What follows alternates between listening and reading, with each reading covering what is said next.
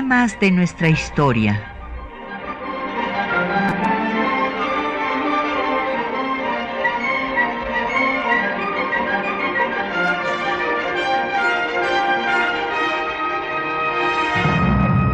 Un espacio que difunde el conocimiento del pasado para comprender nuestro presente. Programa a cargo de la maestra Patricia Galeana.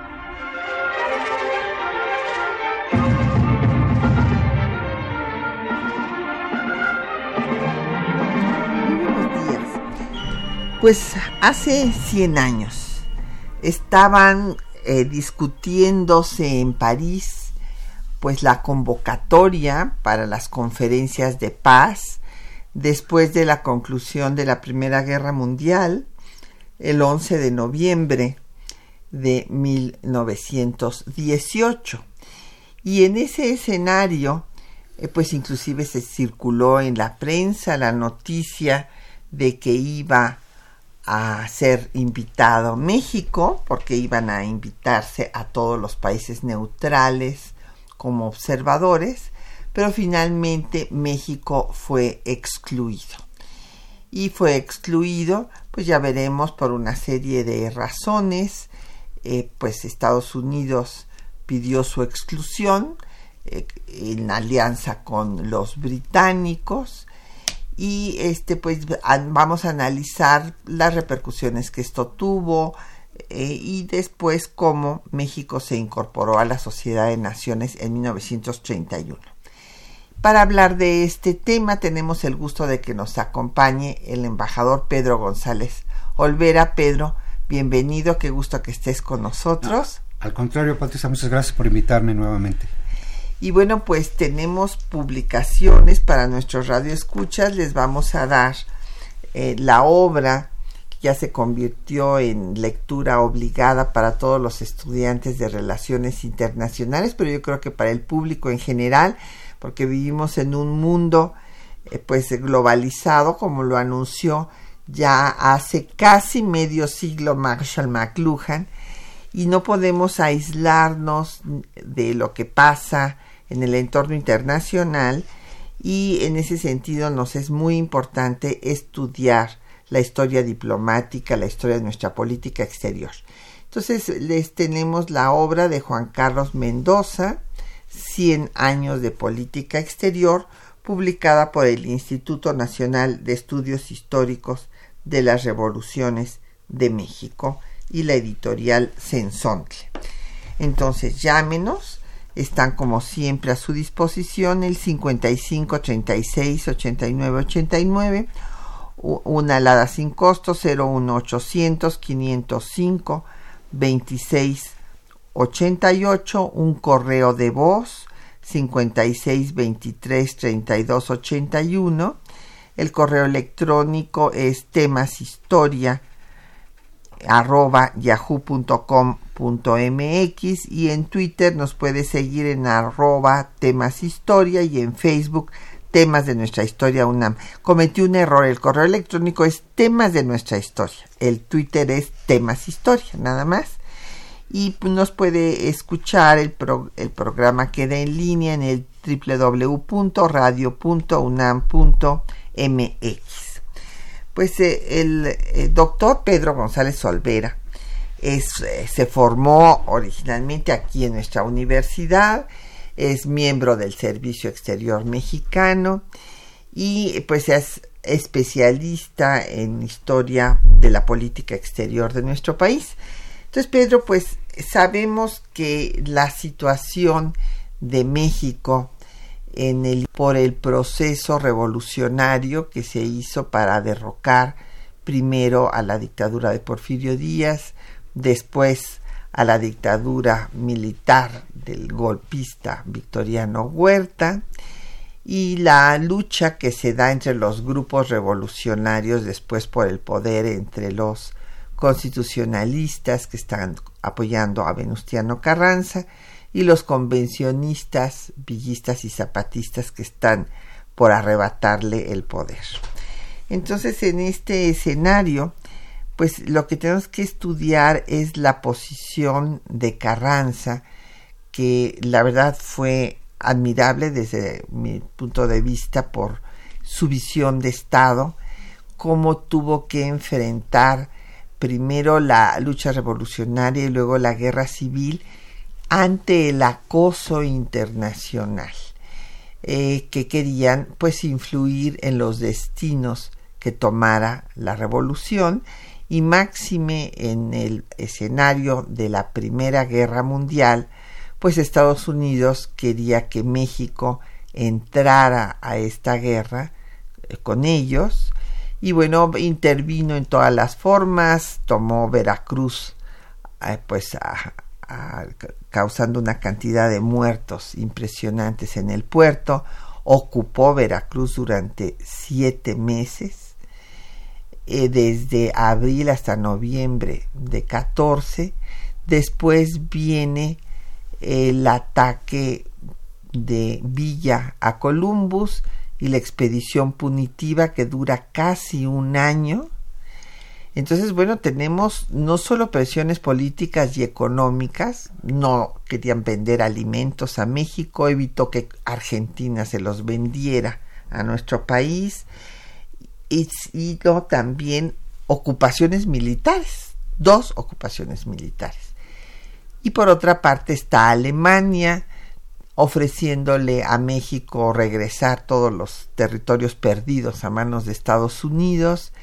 Y en este escenario, Carranza no solo se declara neutral, sino que encabeza un plan de boicot comercial a los países beligerantes antes de que entre Estados Unidos a la guerra, que entra en abril de 17, para que pare la gran guerra europea. Claro, ya cuando entra México, pues, perdón, entra a Estados Unidos, México nunca entra, pues ya este proyecto pacifista ya no tiene sentido, pero claro, todas estas eh, acciones, este eh, actuar de Carranza en forma independiente de Estados Unidos, pues le cuesta que no lo dejen después ser miembro de la Sociedad de Naciones, lo cual para Carranza pues no tiene mayor repercusión porque él dice que no va a solicitar entrar en esta sociedad que había incorporado nada menos que la doctrina Monroe y ahí Carranza dice que de ninguna manera va a aceptar México la doctrina Monroe que implica una violación a la independencia y soberanía de los países latinoamericanos y un tutelaje forzoso.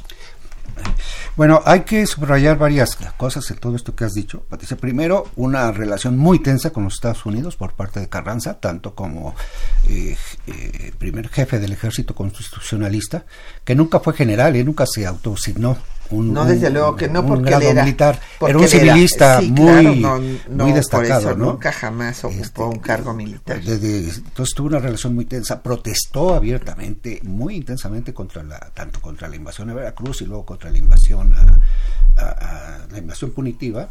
No, no eh, rechazó la mediación del grupo ABC formado por Argentina, Brasil y Chile que querían eh, eh, arreglar eh, el asunto. Claro, a solicitud de Estados, Unidos, pero cuando el Niagara Falls las conferencias. pero cuando cuando este grupo empezó a, tratar de intervenir en asuntos internos de México, ahí se acabó todo para Carranza y dijo no, este, los, los paró en seco y dijo no vamos a aceptar ninguna intervención de esta de esta naturaleza.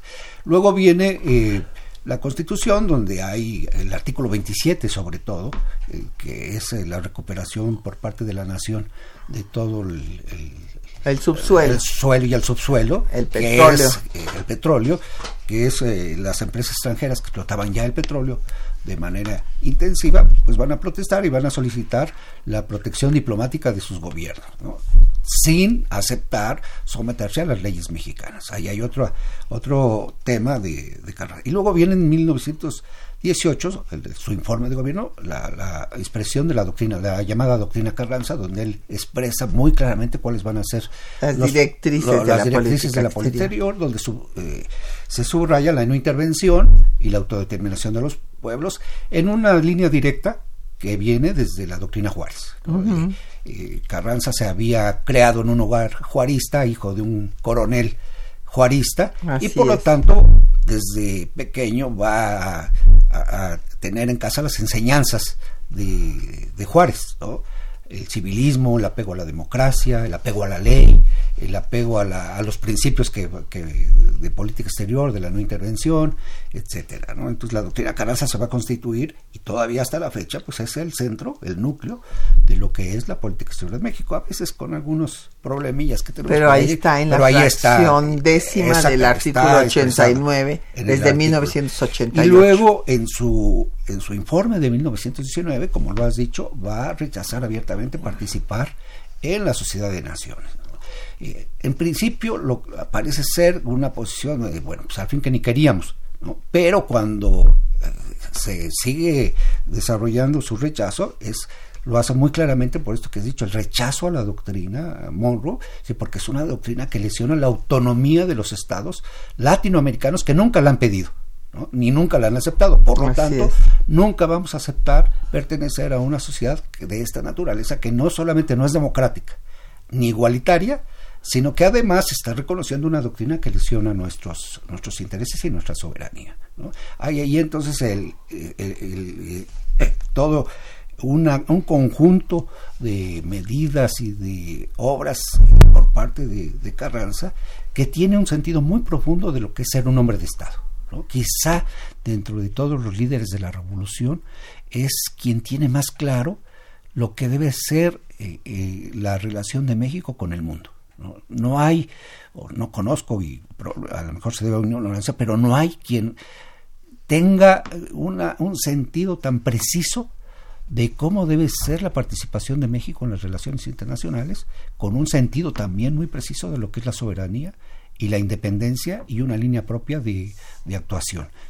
Se- eh, se- como ya lo manifestaste también, se declara neutral frente a la, a la a la Primera Guerra Mundial. Y no solamente eso, suspende relaciones con Cuba, porque Cuba ingresa a la, a la guerra y dice para evitar cualquier problema en nuestra declaración de neutralidad, mejor suspendemos las relaciones sin menoscabo de mantener una eh, este, sincera amistad con el pueblo cubano. ¿no? Pero vamos a, a- a- tratar de no meternos en problemas y nos sa- salimos de, de, de- de- Cuba mientras termina la, la guerra. Y luego respecto al telegrama, sí, hermano, no hay no hay algún elemento que nos diga si lo si su gobierno lo No, lo bueno, tuvo. el, el telegrama no... no lo- llegó a su porque no, llegó a su, al embajador o bueno venía dirigida al embajador Eh, sí, sí, sí, y venía de- lo que sí sabemos y, y este que hubo una reunión secreta con el embajador en la cual Carranza no aceptó el ofrecimiento, pero el telegrama pues, no era para él. Era para- claro, era para su eh, eh, embajador. Era para su embajador, era del canciller Zimmermann de Alemania. Sí, a su embajador en México Así es. Pero fue interceptado por los No. ingleses y esto le sirvió a Woodrow Wilson para poder convencer a la opinión pública de que la Gran Guerra Europea también afectaba a Estados A su- Unidos y que entraran. A, la- a las, a, a las acciones bélicas, desde luego. Le- el- lo, lo curioso del telegrama Zimmerman es que frente a los la ofrecimiento de la recuperación de los territorios perdidos en 1848 no menciona California. Es, es, es algo que parece ser que estaba destinado para negociaciones con Japón, porque Japón Mm. estaba interesado también En California. en California, ¿no? Claro. Entonces no los menciona en ese en ese telegrama, ¿no? Entonces ahí yo creo que esto sintetiza muy claramente una una una de las mejores uno de los mejores momentos de la política exterior de México durante la Revolución Mexicana, ¿no? Todos conducidos o todo el momento conducido por Carranza, ¿no? Que tenía atrás de él, por supuesto, una serie de, de intelectuales como Isidro Favela, Sí. que va después a tener un papel muy destacado en, en la diplomacia Sociedad de. Naciones, Luis justamente. Cabrera, por ejemplo, también, eh, este, y su secretaria particular. Eh, Hermila Galindo. Hermila Galindo, que también, incluso se dice que fue ella la que redactó la... No, la- eh, está este, totalmente demostrado. la- Ella la lo doctrina, redactó. ¿no? José C. Valadez tiene un, eh, este, una investigación al respecto que fue publicada por el Instituto de las Revoluciones de México, donde eh, se prueba cómo Hermila Galindo fue la redactora. No quiere decir tampoco que ella haya sido la que la inspiradora. la, la inspiradora, pero sí la redactora y difusora de, Y- esta doctrina, inclusive fue a Cuba. Fíjate qué cosa, hacer- cosa curiosa, Patricia. Carranza fue también un precursor de lo que hoy se llama diplomacia pública.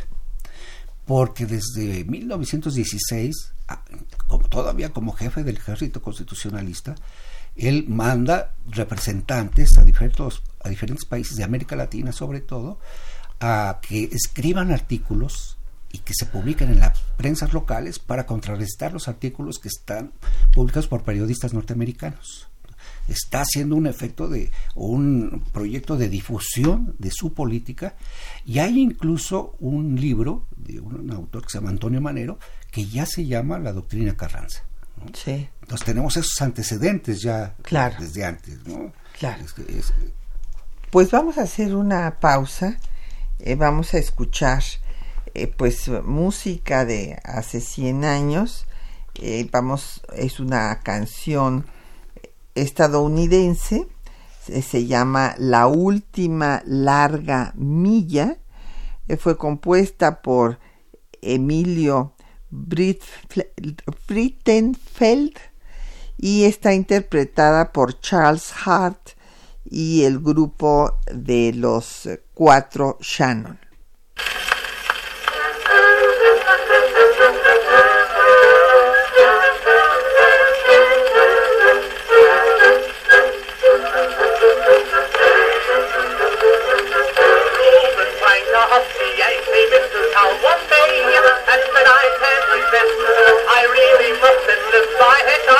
To get that Kaiser bill I hear so much about. He passed the test throughout his chest and started in to shout. It's a long get there until Sam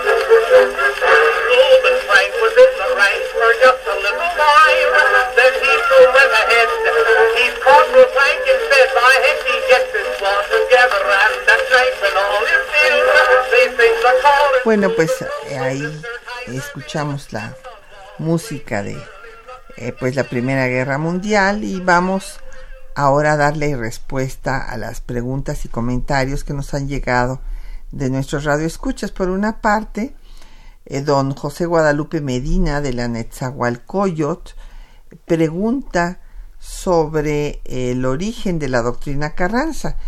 Eh, Carranza, no, perdóneme, eh, dice usted la doctrina Monroe. La doctrina Monroe eh, fue una declaración que hizo el presidente James Monroe en 1823 y fue una declaración que originalmente lo que pretendía era ser un apoyo a los países eh, latinoamericanos que se habían independizado. Y la declaración consistió en que cualquier ataque de los imperios europeos para tratar de recuperar sus antiguas colonias o interrumpir la vida independiente de las naciones americanas sería eh, entendida por Estados Unidos como un ataque también a ellos. O sea que si atacaban a México en el intento de reconquista española, por ejemplo, en 1829, pues era también considerado un ataque a Estados Unidos. Sin embargo, esto con el tiempo, pues se va a convertir, como decía mi querido maestro, que ya se nos fue el doctor José Luis Orozco, en América para los Estados Unidos, porque sí se excluye a los europeos, pero Estados Unidos se convierte en la zona de influencia del país del norte y por eso es que Venustiano Carranza decía que era inaceptable porque no eh, vulneraba la independencia y la soberanía de las naciones americanas porque ellos no habían pedido esta protección, por lo cual las reducía, y esto es textual, a un tutelaje obligado. Sí, eh, hay allí eh, eh, otra vez en Carranza un buen conocimiento de cómo de la doctrina Monroe había, había servido justamente para imponer la hegemonía norteamericana en todo el continente. Había sí había desplazado a cualquier intento de conquista europea, incluso eh, durante la intervención francesa en México, el embajador norteamericano eh, frente a la corte de Napoleón III presiona una vez que se termina la guerra civil en Estados Unidos para que se salgan las tropas. No es por interés de, defensa de, México, por supuesto, sino es que no, no va a aceptar la presencia de una de potencia, europea, en, sus fronteras, en su inmediata inmediata frontera, ¿no? Por lo tanto, pues sí, está presionando, ya sálganse, ya sálganse cuando se van a salir, pero no es que esté interesada en defender la soberanía mexicana, al contrario, es defender sus propios intereses. Don Raúl Horta Retana, de la Miguel Hidalgo, dice que por qué México se apartó de la opinión, yo creo que no le tomaron aquí bien la pregunta de la opinión en el asunto de la guerra. No, bueno, México se declaró neutral por todas las razones que comentábamos previamente, don Raúl. Usted imagínese, el país estaba incendiado.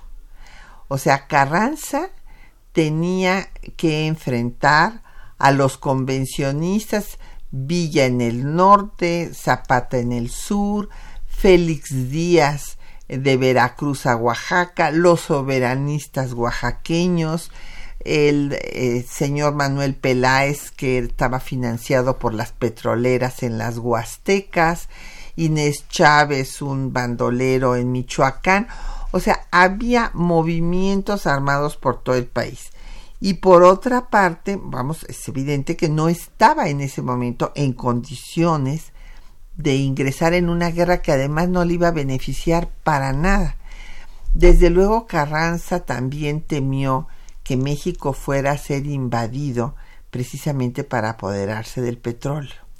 Entonces tenía que llevar a cabo una diplomacia de equilibrios, o sea, eh, esta idea de que lo atacan de ser simpatizante de los alemanes, tenemos que reconocer que en México en ese momento y también en la Segunda Guerra Mundial había simpatía por los alemanes es natural, pues si estaban los, los Estados Unidos habían arrebatado a México la mitad de su territorio, tenían habían invadido a sangre y fuego Veracruz, habían mandado diez mil hombres atravesando todo Chihuahua buscando a Villa. Bueno, pues evidentemente no había ninguna simpatía por Estados Unidos y sí había simpatía por los alemanes, pero Carranza utilizó muy bien este, sus eh, relaciones para que lo atacaran en Estados Unidos, en todos los periódicos lo atacaron de germanófilo. Eh, no es que precisamente lo fuera, pero entendía que tampoco iba a romper relaciones con los alemanes para poder detener a Estados Unidos. Y entonces don Raúl, cuando ganan los aliados, esto es Francia, Italia y Gran Bretaña junto con Estados Unidos y Japón, pues entonces desde luego que excluyen a México por todas estas razones. Es una represalia, desde luego, ¿no? Sí. Una represalia de las grandes potencias no incluir a México como parte de las naciones fundadores de la Sociedad de Naciones, donde tenía mucho que aportar. Este, ya había, Carranza había formado un cuerpo de diplomáticos que, que fueron tomando experiencia justamente en las relaciones con Estados Unidos, las complicadísimas relaciones con Estados Unidos. Hay que, eh, si uno lee, por ejemplo, el informe de, de Venustiano Carranza de 1919, vamos a encontrar una muy larga, eh, un largo listado de problemas que había eh, con Estados Unidos en la frontera. Que tal fecha un soldado eh, norteamericano ebrio mató a un mexicano y fue declarado inocente, porque eh, etcétera, etcétera, tal. Como ahora. Como ahora, tal Como fecha, sigue, este, sí. un avión eh, norteamericano penetró territorio y así nos va nos va diciendo todo lo que hicieron durante el año no Entonces, es una relación no nada fácil a pesar de que ya no ya no teníamos una invasión en forma pero la amenaza estaba siempre sobre todo porque el petróleo se había ya convertido en el en el combustible más importante de- Para la guerra, para la guerra. Ya desde años antes Inglaterra había decidido cambiar el, el carbón por el petróleo en su flota eh, eh, en su flota ma- marina. Eso ya le daba una importancia enorme al petróleo que México en ese momento era uno de los productores más importantes en el mundo no, no solamente en América sino en el mundo llegó a ser el tercero este el tercer productor en ese en ese, en ese entonces y por, por lo tanto tenía una riqueza que era ambicionada por las por todas las, la- las potencias no solamente por este los quienes ganaron la guerra los los aliados de la eh, eh, eh, de, como dijiste, Gran Bretaña, Francia, Japón, Estados Unidos. Entonces, y, y también Alemania, este, por otra, el Imperio Austrohúngaro, eh, y eh, esta, esta simpatía que yo creo que todavía permanece en, en- algunos sectores, eh, o, o este resentimiento que todavía algunos sectores de la población mexicana tienen por lo que consideramos un despojo de la mitad del territorio, pues evidentemente se manifestaba en, en esa época cuando todavía estábamos mucho más cerca de- del momento del despojo que ahora, ¿no? Entonces es, es natural que, este, que hubiera un sentimiento, eh, no sé si germanófilo, pero tal vez norte, antinorteamericano, Eso sí, sí. que lo había, ¿eh? Ah, sí, eso, desde- eso sí que lo había. De- desde luego. Sí. Y, y bueno, pues esto también responde a eh, don Efren Martínez de la Gustavo Madero, que también preguntaba que por qué había sido excluido México. Y bueno, pues fue excluido directamente porque lo tachó de la lista Woodrow Wilson.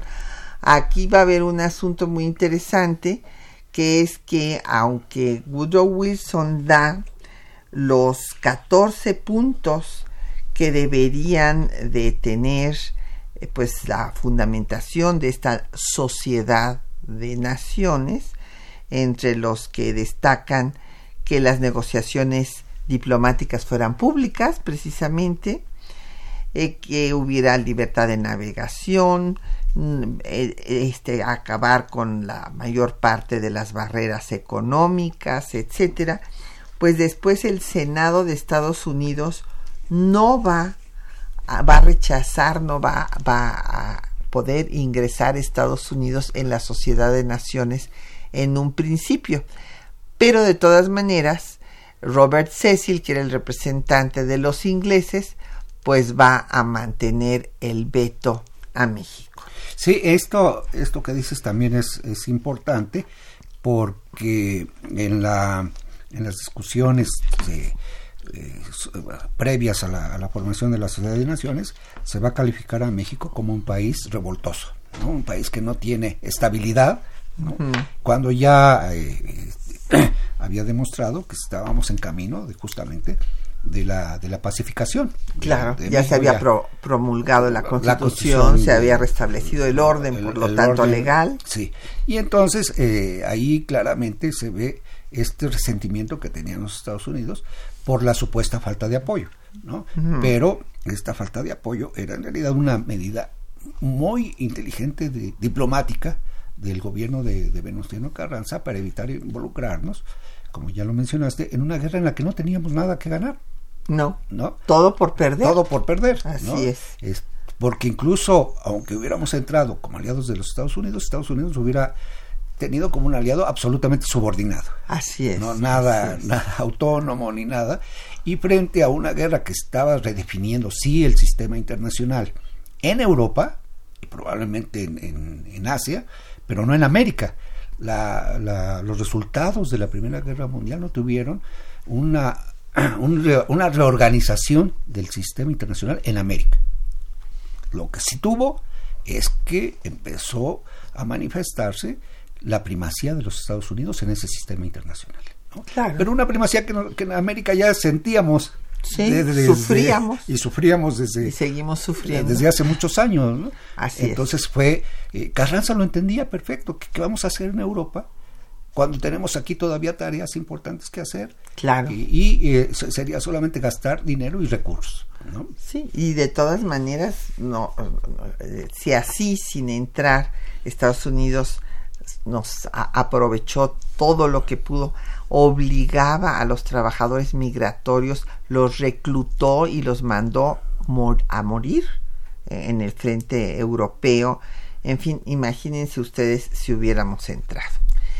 Pues vamos a escuchar eh, los textos que les hemos seleccionado para el día de hoy eh, sobre pues el fin de la guerra, las conferencias de París y cómo eh, pues estos 14 puntos de Wilson van a servir para que finalmente en el Tratado de Versalles se establezca la Sociedad de las Naciones y cuál es la posición de Carranza frente a estos hechos, así como la de Álvaro Obregón, hasta que finalmente ingrese México en esta sociedad ya a propuesta de todas las principales potencias europeas en 1931. Escuchemos.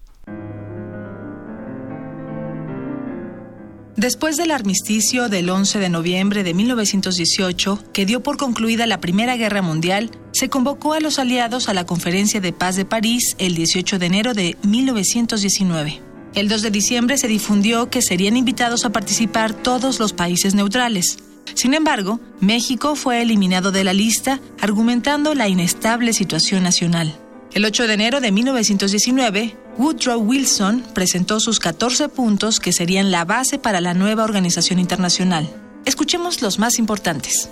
Los acuerdos de paz serán negociados abiertamente. La diplomacia procederá siempre públicamente. Libertad absoluta de navegación sobre los mares. 3. Supresión hasta donde sea posible de todas las barreras económicas.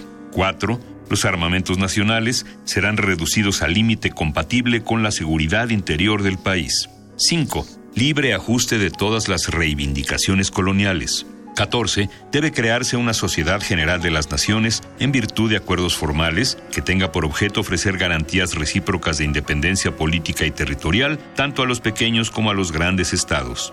El resultado de la conferencia fue la firma del Tratado de Versalles, que creó un nuevo sistema de organización internacional, la Sociedad de Naciones. Se dejó la puerta abierta para que México solicitara su ingreso una vez que la Sociedad de Naciones estuviera en funcionamiento. Sin embargo, Venustiano Carranza declaró. La conferencia que se encuentra actualmente en sesión en París ha considerado la cuestión de reconocer la doctrina Monroe. Algunos gobiernos se han dirigido amistosamente a México para conocer su opinión con respecto a esta doctrina y el secretario de Relaciones Exteriores ha respondido que el gobierno no ha reconocido ni reconocerá la doctrina Monroe o cualquier otra doctrina que ataque la soberanía y la independencia de México y que colocaría a las naciones de América bajo una tutela forzosa.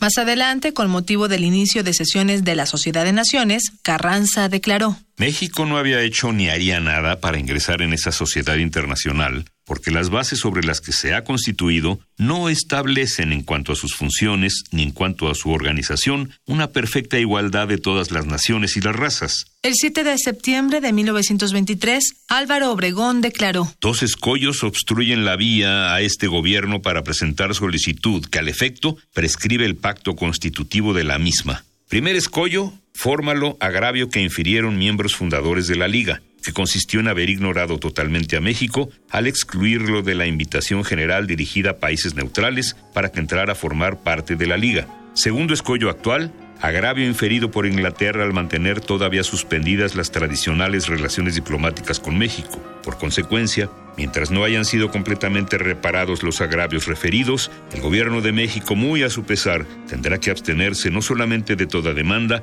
sino hasta de considerar la simple cuestión académica de la conveniencia o inconveniencia de su ingreso a la Liga, con el fin de no traspasar los límites que impone el decoro de un país soberano. Fue hasta el 8 de septiembre de 1931 que representantes de Alemania, España, Francia, Italia, Japón y Reino Unido presentaron la candidatura mexicana. Considerando que México figura en el anexo del pacto donde están enumerados los países que fueron invitados a suscribirlo, considerando que es de toda justicia que la Sociedad de las Naciones repare esta omisión tan contraria al espíritu mismo de la propone a la Asamblea que México sea invitado a adherirse al pacto y aportar a la sociedad su preciosa colaboración como si hubiese sido invitado desde su origen. Así, México ingresó a la Sociedad de Naciones el 23 de septiembre de 1931.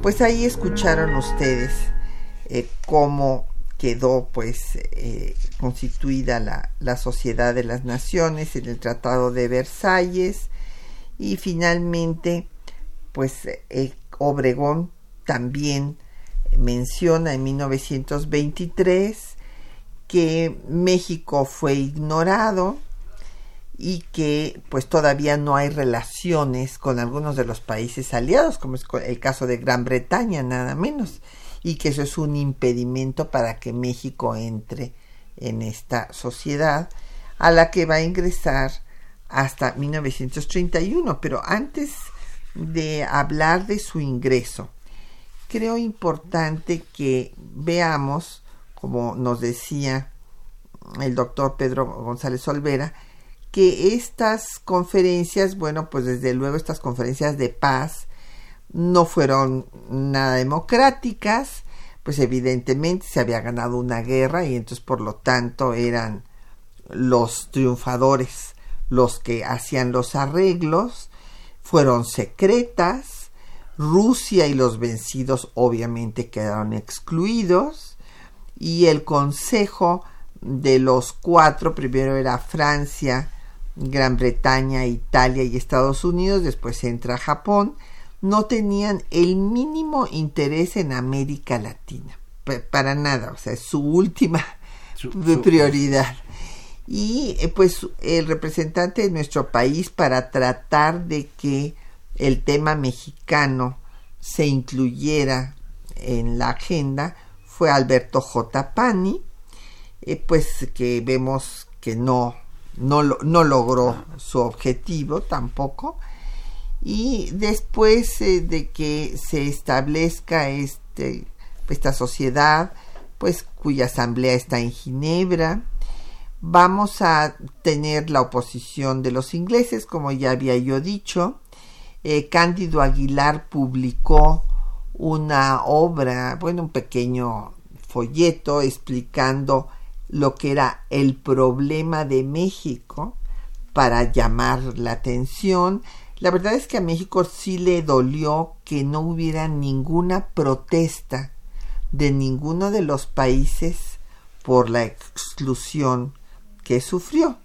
Pero bueno, después eh, eh, cuando se da esta declaración de Obregón es porque un bloque latinoamericano promovía el ingreso de nuestro país y viene un cambio de política exterior con Genaro Estrada después que trata de acabar con el aislamiento de México.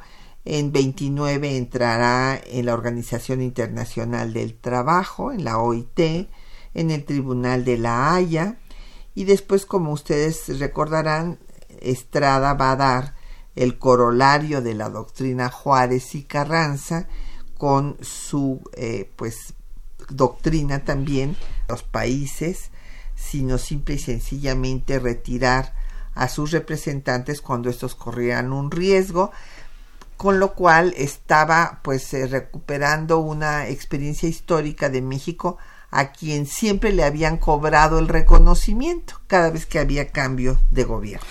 hay, que, hay que recordar también que Carranza hace esta estas declaraciones sobre la Sociedad de Naciones, pero su problema principal en materia de política exterior era el reconocimiento justamente de los Estados Unidos. Este reconocimiento que no se lo, no se lo daban los Estados Unidos por el problema otra vez de la ley sobre el petróleo, ¿no? que, que quería bueno, le habían dado el reconocimiento de facto, De- de facto, desde tiempos de que Sí, cuando Villa ataca a Columbus. pero me, pero me refiero más bien a los, a los llamados acuerdos de Bucareli, ¿no? Estas conversaciones que, que van a hacer ya con Obregón. con Obregón, claro. Este, a eso a eso me estoy refiriendo a los eh, que el gobierno de Obregón, su mayor problema en, en política exterior fue el reconocimiento, el reconocimiento de los Estados Unidos.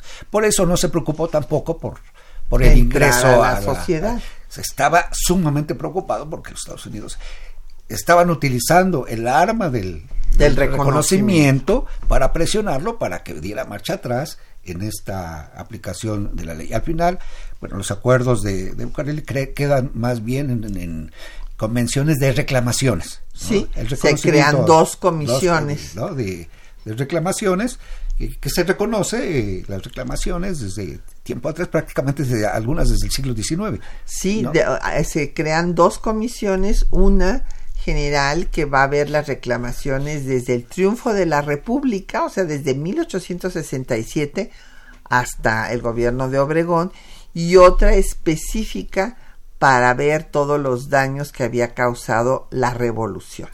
Bueno, y a eso responde ya en el gobierno de Plutarco Elías, eh, no, de Pascual Ortiz Rubio, perdón, cuando Genaro Estrada eh, menciona lo que se conoce como su eh, su doctrina, la doctrina, la doctrina Estrada, que se refiere al reconocimiento de gobiernos, no, no de estados. Eso hay que eh, abajo, por supuesto, abajo de, de esta doctrina está la no intervención pero es una es una doctrina que va contra el uso abusivo del reconocimiento que desde luego habían hecho los Estados Unidos hacia los gobiernos de América Latina. Cada vez que no estaban de acuerdo con un gobierno, no le daban el reconocimiento para presionarlo, para que tomara medidas que fueran favorables para los intereses de los Estados Unidos. ¿no? Así es. Entonces, eso está, hay el reconocimiento, dice, nosotros no vamos a usar el arma del reconocimiento porque es también un instrumento abusivo este, Y una eh, forma de injerencia. una forma de injerencia y es incluso una forma, es una especie de insulto. Por lo tanto,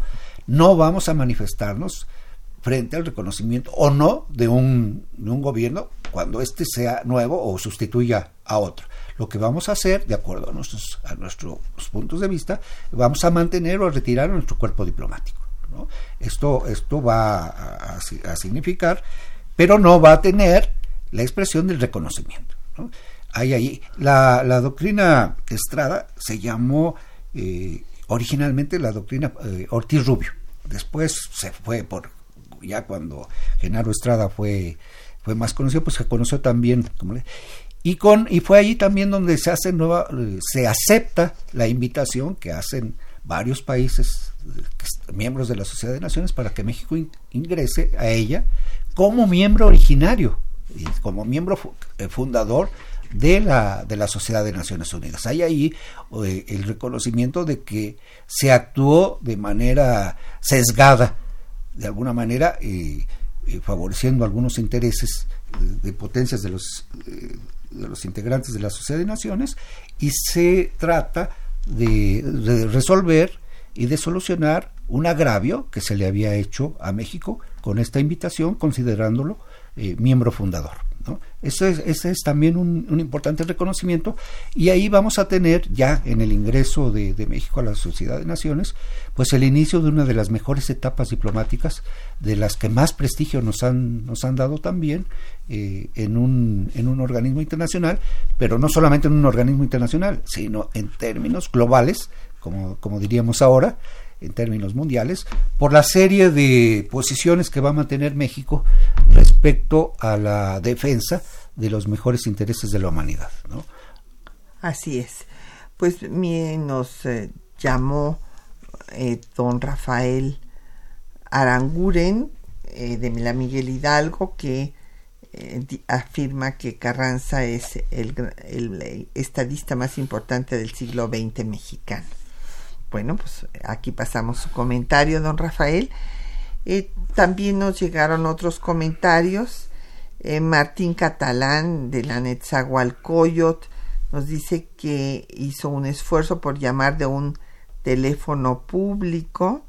Ah, pues le agradecemos mucho y pues le mandamos saludos, don Martín. David Tesosomoc de Atizapán de Zaragoza, que lleva años de radio escucha. Muchísimas gracias, don David. Y también don Jorge Morán de la Gustavo Amadero dice que se debe dar prioridad en el nuevo gobierno a la historia y que hay que considerar un programa en TV UNAM. Mm, pues sí, don Jorge, yo estoy totalmente de acuerdo con usted. El conocimiento de la historia no es un conocimiento que se pueda o no tener, es un conocimiento indispensable para entender nuestro presente y actuar en él, como es la rúbrica de nuestro programa. Y bueno, pues quien no conoce su historia es como una persona con Alzheimer que no sabe de dónde viene ni a dónde va. Y eh, pues me pregunta don Agustín Alcaraz, preciado de la Benito Juárez, que si voy a seguir con el programa de los domingos en el Instituto Mexicano de la Radio. No, don Agustín, ya terminó mi gestión en el Instituto Nacional de Estudios Históricos de las Revoluciones de México y me reintegro, eh, pues yo soy maestra de tiempo completo en la Universidad Nacional, en nuestra Universidad Histórica, así es que aquí me tendrán de tiempo completo. Y vamos a hacer una pausa ahora para escuchar otro poco de música y bueno, pues vamos a escuchar ya que hemos estado hablando de la doctrina Carranza y de la visión de estadista de Venustiano Carranza, escucharemos un corrido en su homenaje eh, interpretado por los hermanos César.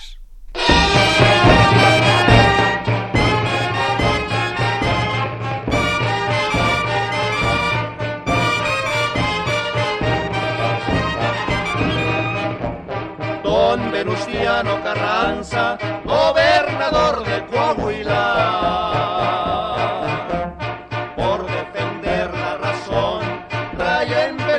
su vida. Ese estado de Coahuila dicen que le pertenece. Se levantó a defenderle en 1913. Venustiano Carranza, jefe de resolución.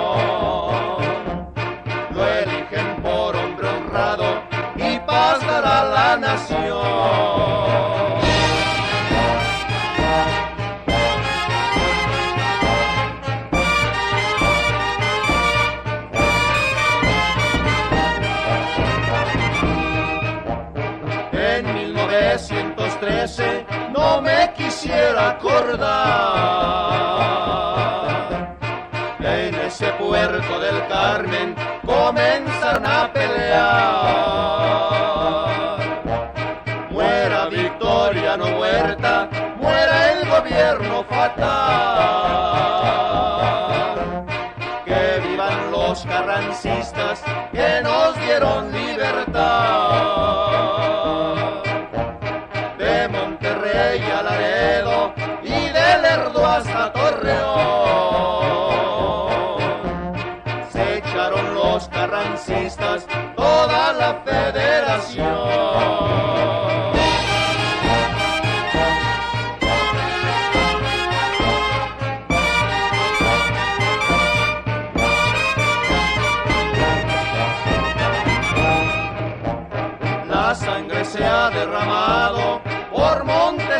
Serranías.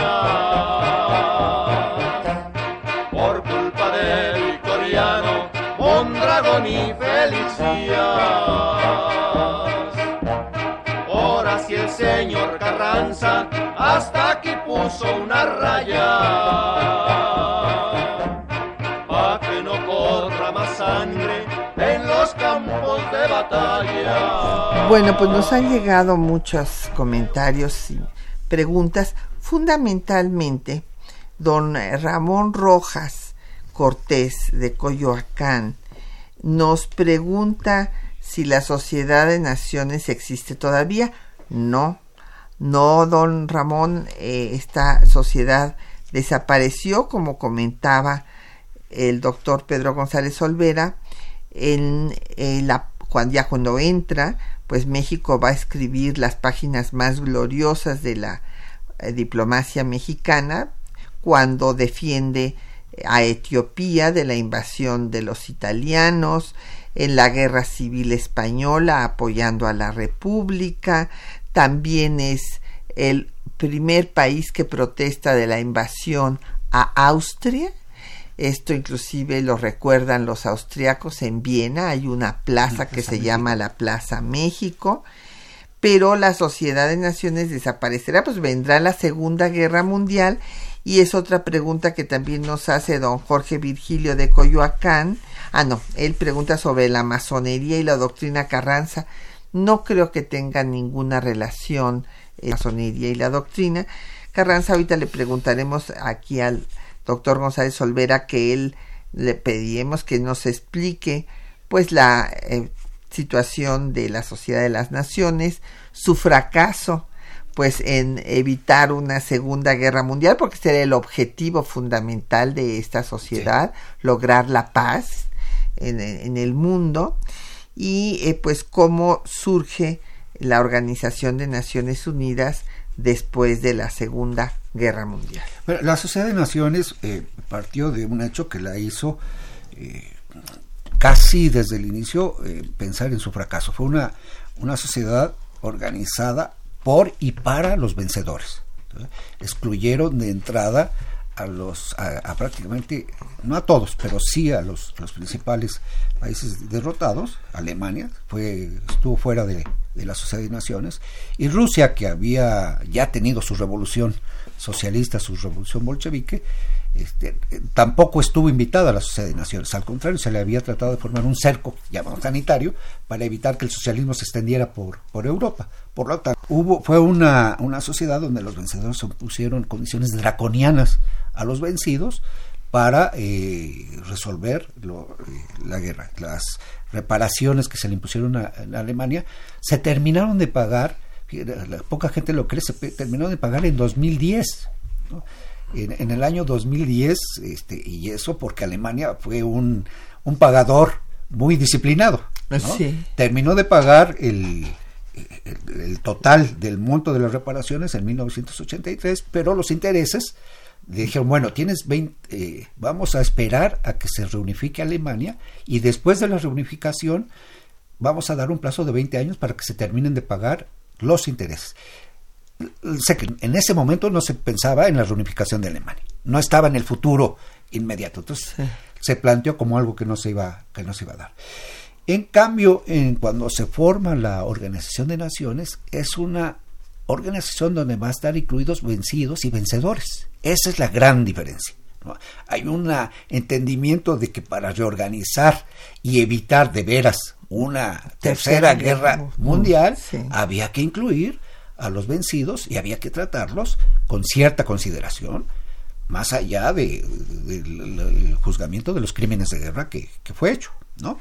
Pero eh, hay una mentalidad diferente. Si no incluimos a todos estos que, estamos venciendo, va a haber otra vez los deseos de revancha, como los hubo eh, por las eh, medidas que se tomaron contra los vencidos en la Primera Guerra Mundial, ¿no? Y se evitaron los, los deseos de revancha. Nada más y nada menos el plan Marshall ayuda a toda Europa a, reconstruirse. Si no hubiera sido por el plan Marshall, no sabemos cuántos años les hubiera costado a los vencidos recuperar una situación como la que tienen ahora, ¿no? Claro. Pues con esto ya quedó respondida la pregunta de don Ramón Rojas, Cortés de Coyoacán, eh, también de don Javier Guerrero de la Benito Juárez y eh, pues eh, León David Casas Romero de la Venustiano Carranza eh, nos pregunta por el Museo de las Revoluciones en el Istmo de Tehuantepec. La verdad, don León David, como tenemos una asistente que es nueva, no sé si le habrá tomado bien la pregunta, bueno, el Museo de las Revoluciones, pues ahí está, en, en el Monumento a la Revolución, ahí hay un museo que este fue un proyecto que tuvo don Salvador Azuela, fundador del Instituto Nacional de Estudios Históricos de las Revoluciones de México, y en cuanto a lo del istmo de Tehuantepec, pues no sé si aquí este cuál sería su inquietud. A mí lo que me parece muy bien y creo que no se le ha dado la suficiente difusión es que vaya a haber una comunicación entre los dos océanos. Esto no le han dado la importancia que tiene a este hecho. Es mucho más importante que el tren Maya.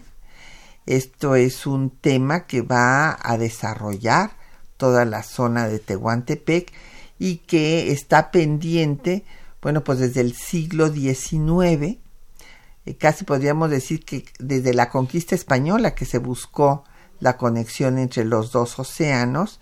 Y como ustedes saben, Panamá es insuficiente todavía a pesar de la ampliación y de que tienen muchos problemas por la escasez de agua que ya había previsto nada menos que Alejandro de Humboldt desde el inicio del siglo XIX, eh, eh, pues resulta que de todas maneras los barcos tienen que hacer cola para pasar por el canal de Panamá. Entonces, el que tuviéramos una comunicación eficiente entre los dos océanos a través de Tehuantepec para trasladar contenedores de un lado a otro, pues sería realmente de la mayor importancia.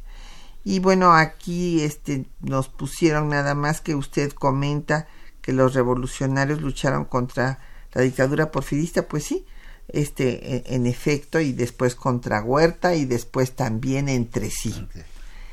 Y don Jesús Ríos nos pregunta sobre la influencia española, o usted le pone fiebre española, que mató a millones. Sí, fue una cosa terrible durante la Primera Guerra Mundial y tiene usted mucha razón. En ese sentido, muchos de los muertos que pues se documentan en esta época, pues algunos fueron por la influenza y otros por la guerra y que cómo provocó, eh, este, perjudicó esto a México, bueno, pues también en forma muy importante. Eh, se, se calcula que por la influencia española hay diferentes cálculos, pero en el mundo entre 40 y 100 millones. Nada menos. Nada menos.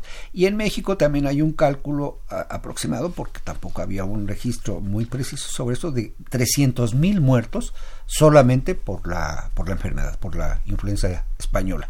Estos eh, cálculos pues, pueden aumentar, desde luego. Hay, hay zonas donde eh, se, había contagio también y no había un registro preciso de la causa de la muerte. ¿no? Entonces puede haber, eh, pueden aumentar no de manera muy importante, pero sí eh, un poco más de los 300 mil que, que, está calculado oficialmente la, la, cantidad de muertos por la influencia española. Sí. Y, bueno, pues ya nos tenemos que despedir.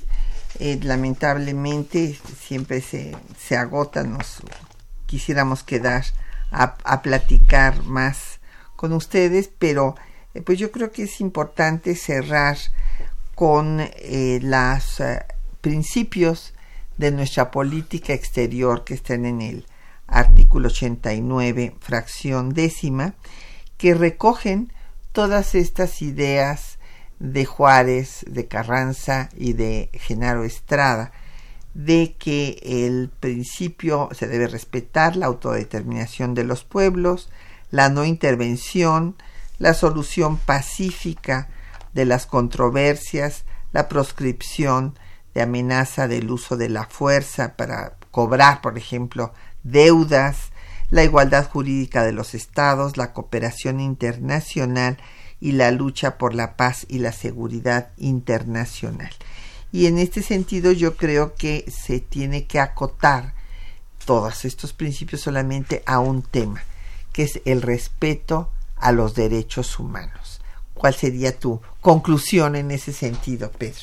Bueno, eh, hay que recordar que el respeto a los derechos humanos es hoy también uno de los principios de la Constitución, de la política exterior que están establecidos en la Constitución, en la fracción décima de la, del artículo 89. ¿no? Entonces, a ese, yo creo que este, este principio está adquiriendo la misma dimensión, digamos, que los, los tradicionales, los que se habían mencionado.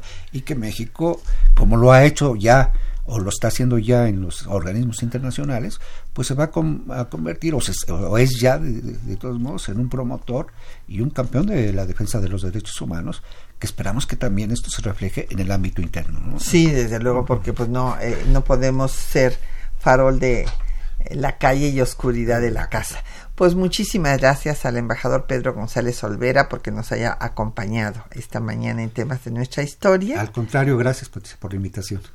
También agradecemos a nuestros compañeros en la lectura de los textos, Juan Stack y María Sandoval, en la producción Quetzalín Becerril, en el control de audio Socorro Montes, en los teléfonos eh, estuvieron Erlinda Franco y Lucero Yáñez y Patricia Galeana. Se despide de ustedes hasta dentro de ocho días, dándole las gracias también a don Felipe Guerra que nos ayuda un espacio que difunde el conocimiento del pasado para comprender nuestro presente. Programa a cargo de la maestra Patricia Galeana.